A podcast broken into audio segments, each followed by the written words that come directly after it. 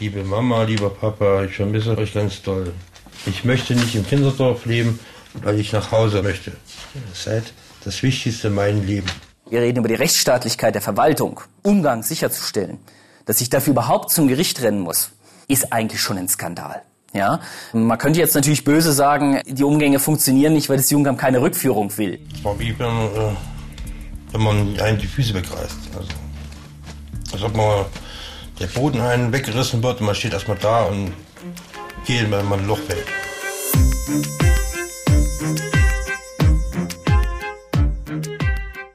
Sie hören den Podcast MDR Investigativ hinter der Recherche. Ich bin Esther Stephan und arbeite für die politischen Magazine des Mitteldeutschen Rundfunks.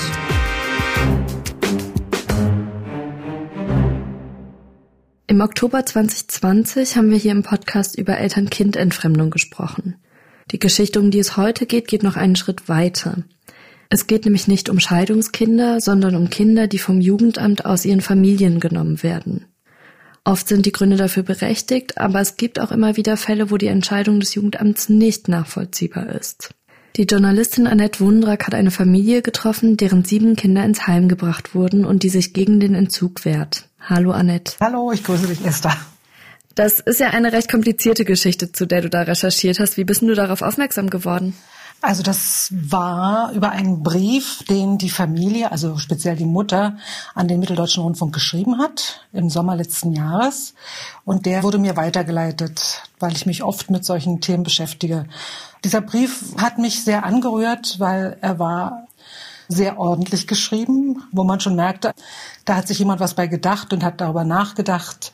Und das hat mich irgendwie angerührt und ich dachte, ja, ich kümmere mich drum. Habe als erstes mal den Anwalt der Familie angerufen, um mich zu vergewissern, dass es da jetzt nicht um Gewalt in der Familie geht, um Drogen oder Missbrauch. Das hat er mir bestätigt, äh, dass das alles keine Rolle spielt. Und insofern habe ich dann versucht, Kontakt mit der Familie aufzunehmen, was nicht so einfach war. Die sind natürlich in massiven Depressionen und haben viel Misstrauen gegenüber allem, was von außen kommt. Ich habe also ein paar Monate gebraucht, ehe sie mich sozusagen wirklich an sich rangelassen haben, in die Wohnung gelassen haben, so dass ich mich umgucken konnte, mit ihnen reden konnte. Das habe ich im November letzten Jahres getan und habe dabei Menschen kennengelernt, die wirklich sehr verzweifelt sind, aber auch sehr anständig auf mich wirkten. Und die Bilder, die an den Wänden hingen von den Kindern, die haben mir Kinder gezeigt, die fröhlich wirkten, lustig, ganz normal eben alt. Und da habe ich gesagt, okay, hier ist irgendwas nicht in Ordnung, hier kümmerst du dich jetzt mal drum. Du hast schon gesagt, es war keine Gewalt im Spiel, keine Drogen. Was war denn dann der Grund, dass die Kinder aus der Familie rausgeholt wurden? Das passiert ja trotzdem nicht einfach so, oder? Das passiert sicherlich nicht einfach so. Das hat auch eine lange Vorgeschichte. Wie gesagt, es sind sieben Kinder in der Familie. Die waren schon lange überfordert. Die Mutter hat mit 31 Jahren ihr siebtes Kind bekommen. Der Vater hat zu der Zeit im Dreischichtsystem gearbeitet. Die Familie hatte schon über mehrere Jahre äh, Kontakt mit dem Jugendamt. Die haben sogar selbst diesen Kontakt gesucht, weil sie gemerkt haben, dass sie überfordert sind. Die haben zum Beispiel eine Schulbegleitung für die älteste Tochter sich gewünscht, später auch eine Haushaltshilfe, aber das hat alles irgendwie nicht geklappt. Und das Jugendamt hat natürlich Mängel kritisiert. Ja, sehr schlechte Wohnverhältnisse. Ich sage jetzt mal so eine banalen Sachen wie Steckdosen, die nicht gesichert waren, zu wenig Betten für die Kinder, alles sowas spielt schon lange eine Rolle. Aber es war immer noch so unterhalb des Levels, wo man wirklich eingreifen muss. Als sich das zuspitzte mit der Überforderung, hat das Jugendamt beim Gericht um Hilfe gebeten. Das Gericht sollte klären, ob hier Kindeswohlgefährdung vorliegt oder nicht weil man offensichtlich sich auch verrannt hatte. Also es gab keinen Respekt mehr voreinander. Man kam nicht mehr ins Gespräch und es sollte also extern jetzt geklärt werden. Es sollte dann Gutachter eingeschaltet werden und das hat das Jugendamt schon 2018 in Auftrag gegeben. Und ja, so kam das eben. Haben nicht mal nach der Flaschenmilch gefragt, ob ich stille, haben sie nicht gefragt, gar nichts. Naja, Lennox, der hat sich natürlich alles zusammengeschrien hier, der hat sich am Türrahmen festgehalten.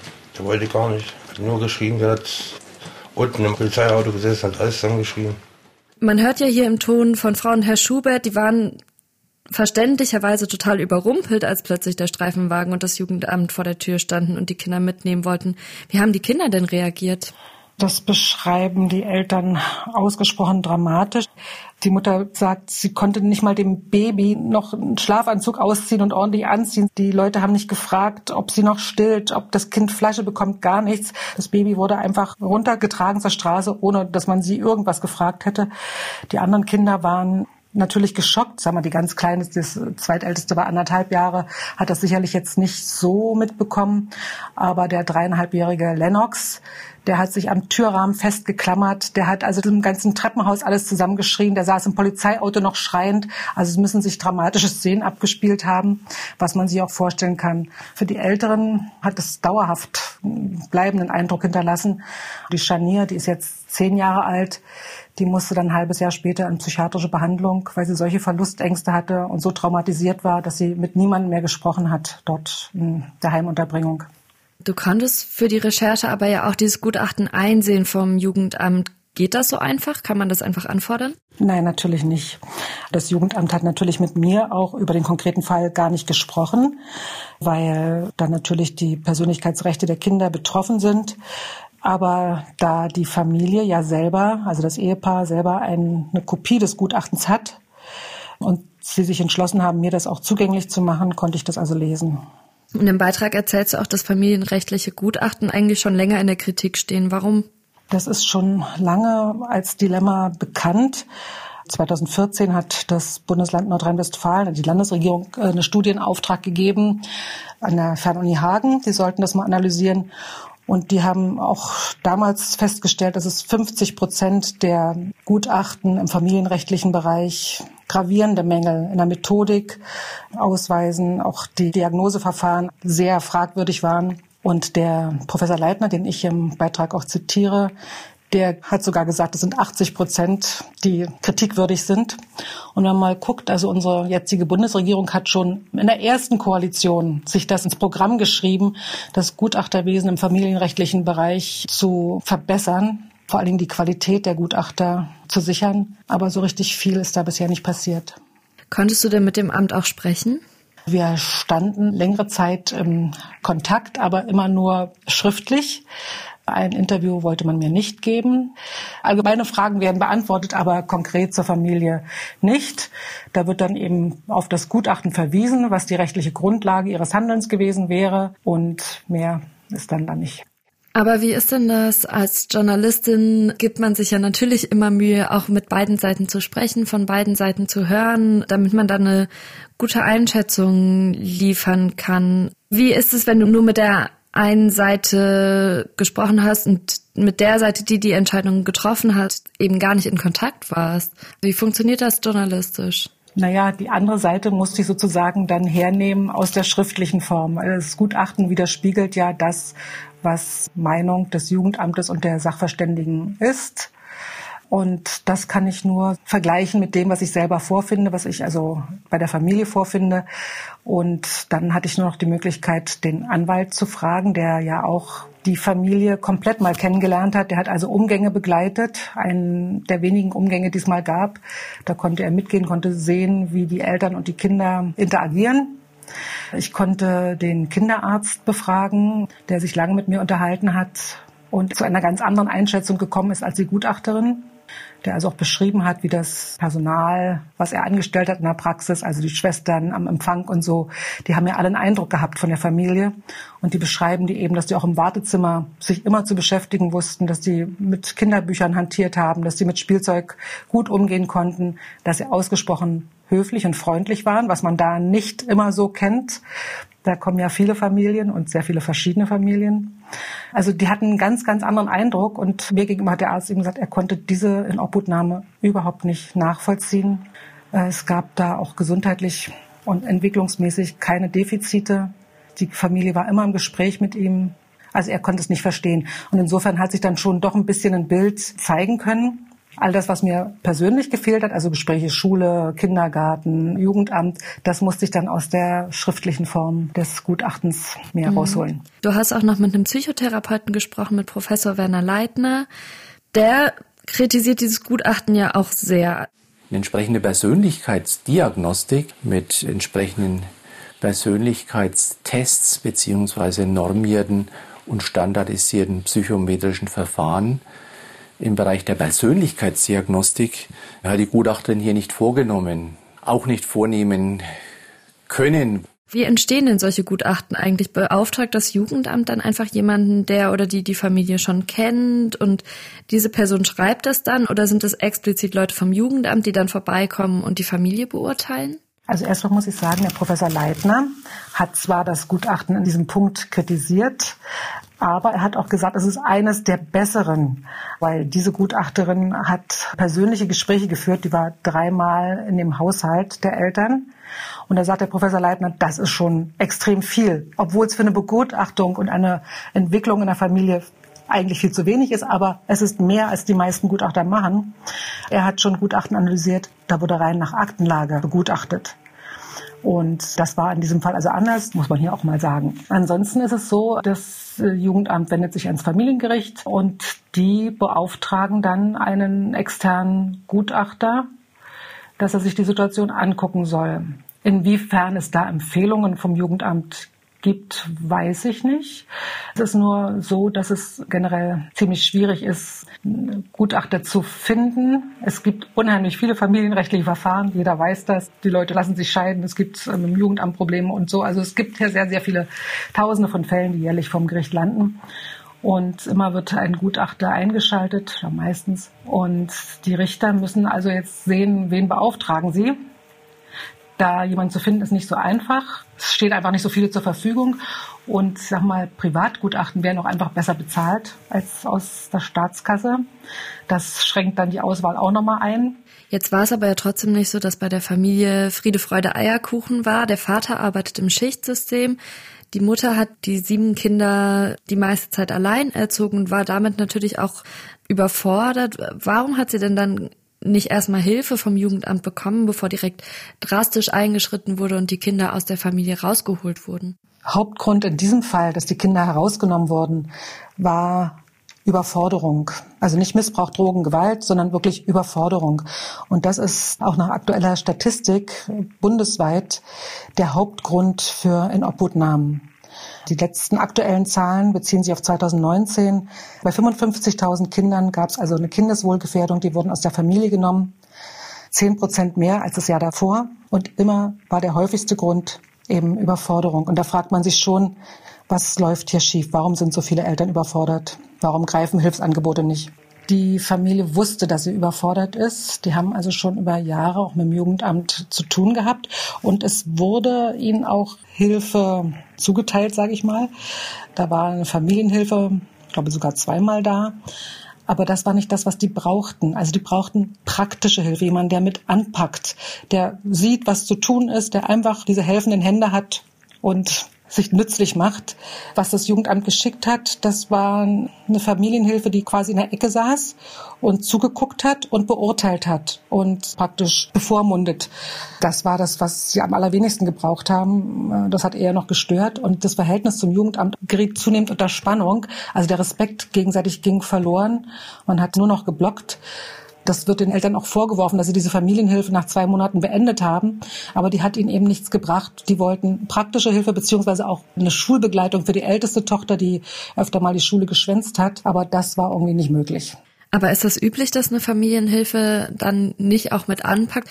Im ersten Moment würde ich jetzt denken, dass eine Familienhilfe dazu da ist, um praktisch auch zu helfen und eventuell auch beratend tätig zu sein. Aber das kommt ja in vielen Familien wahrscheinlich dann erst an zweiter Stelle.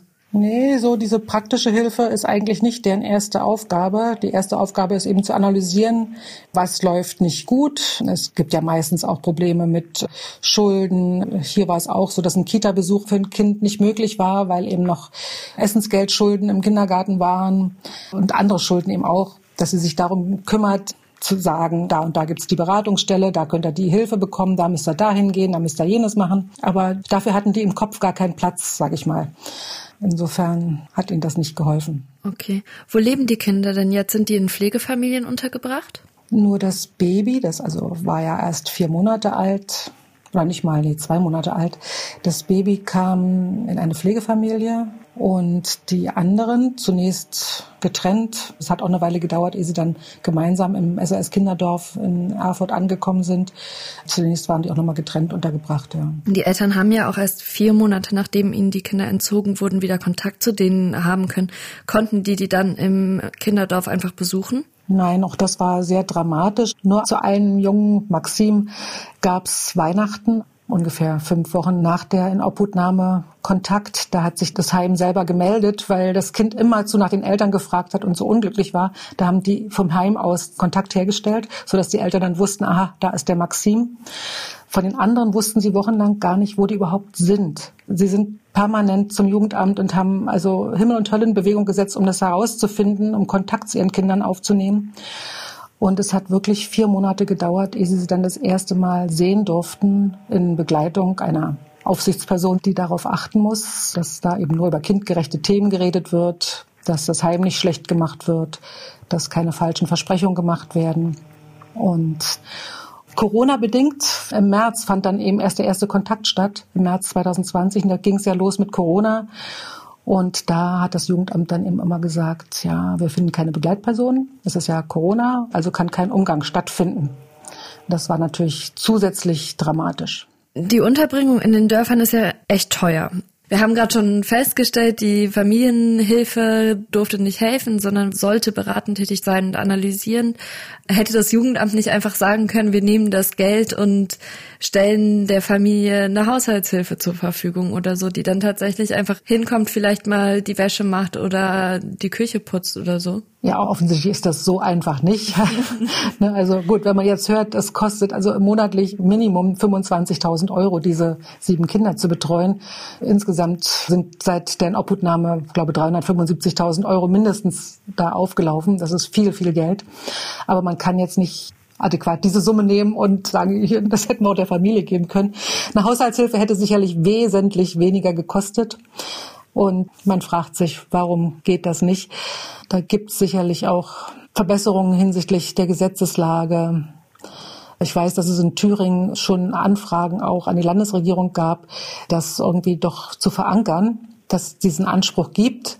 Bis jetzt ist es immer so, Haushaltshilfe kann, muss nicht und wird immer so hin und her geschoben zwischen den Krankenkassen und dem Jugendamt, wer die Kosten übernimmt. Ja, das ist noch nicht so richtig geregelt. Als du den Anwalt Herr Prescher, der die Familie lange begleitet hat, interviewt hast, da war der sicher recht sicher, dass er mit dem Fall bis vor das Bundesverfassungsgericht ziehen wird. Warum ausgerechnet bis vor das Bundesverfassungsgericht? Na, er sagt das ja auch. Die Würde des Menschen ist unantastbar, sagt unser Grundgesetz. Und in diesem Fall sagt er, ist die Würde der Eltern und der Kinder wirklich mit Füßen getreten worden und wird weiterhin mit Füßen getreten. Und deshalb sieht er den Fall vom Bundesverfassungsgericht vor das Bundesverfassungsgericht deshalb, weil wir hatten ja letztes Jahr das Jubiläum des Grundgesetzes. Ähm, der erste Satz, der dort drin steht, oder die Hauptüberschrift ist, die Würde des Menschen ist unantastbar. Und hier haben wir es mit einem Fall zu tun, wo die Würde nicht nur der Kinder, sondern auch der Eltern mit Füßen getreten wird. Wenn jetzt aber sowohl der Herr Leitner, der Psychotherapeut, als auch der Herr Prescher, der Anwalt, sagen, es hat viele auch formale Fehler gegeben, ist es da nicht realistisch, dass der Fall zuerst in einer unteren Instanz geklärt wird? Ah ja, ich sage mal, es gibt da offensichtlich Probleme, die struktureller Art sind, die noch nicht behoben sind. Also es herrscht einfach keine Waffengleichheit und gegen das Jugendamt vorzugehen ist unheimlich schwierig. Also da Probleme auszutragen ist schwierig, weil es kontrolliert halt niemand das Jugendamt und seine Entscheidungen. Es wird den Mitarbeitern des Jugendamtes immer ein subjektiver Entscheidungsspielraum eingeräumt, den auch kein Gericht aufheben kann. Das ist ein bisschen problematisch. Und es sind auch rein finanzielle Probleme. Eine arme Familie wie diese Familie kann sich kein Privatgutachten leisten. Die müssen auch, was die anwaltliche Vertretung betrifft, natürlich sind sie auf Gerichtskostenbeihilfe angewiesen. Und der Anwalt, der Herr Prescher, so dramatisch ist das nämlich, hat diesen Fall niedergelegt, einfach weil er sagt, er kann es selber aus wirtschaftlichen Gründen nicht weiterführen. Also ein äh, Anwalt, der also vom Gericht beauftragt wird über diese Gerichtskostenhilfe, bekommt dafür ein pauschales Honorar. Und das ist unabhängig davon, wie viele Kinder es in der Familie geht und wie komplex der Fall ist. Es ist ein pauschales Honorar. Und in diesem Fall, wo er wirklich zig Klagen jeden Monat wieder einreichen musste, allein um die Umgänge sicherzustellen, zieht das so viel von seiner Kapazität, dass er einfach nicht mehr zum Geldverdienen kommt und deshalb den Fall auch niedergelegt hat. Die Familie steht jetzt im Prinzip ohne anwaltliche Vertretung da. Das heißt, es geht jetzt doch gar nicht vor das Verfassungsgericht, sondern die sind jetzt erstmal weitestgehend auf sich allein gestellt und müssen schauen, dass sie eine andere Vertretung bekommen, eine andere Rechtshilfe. Genau. Der Vater will sich jetzt schon alleine vor Gericht vertreten. Das ist sicherlich keine gute Idee. Annette Wundrack, Dankeschön. Gern geschehen.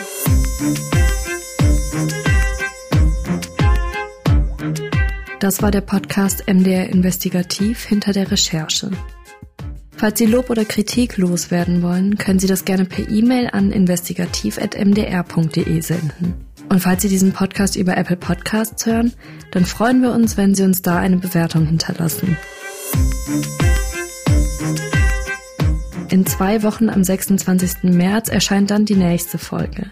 In der spricht meine Kollegin Cecilia Kloppmann mit Thomas Kasper über die Droge Crystal Meth und warum es in der Provinz viel mehr Drogenprobleme gibt, als man denkt. Bleiben Sie gesund und bis zum nächsten Mal.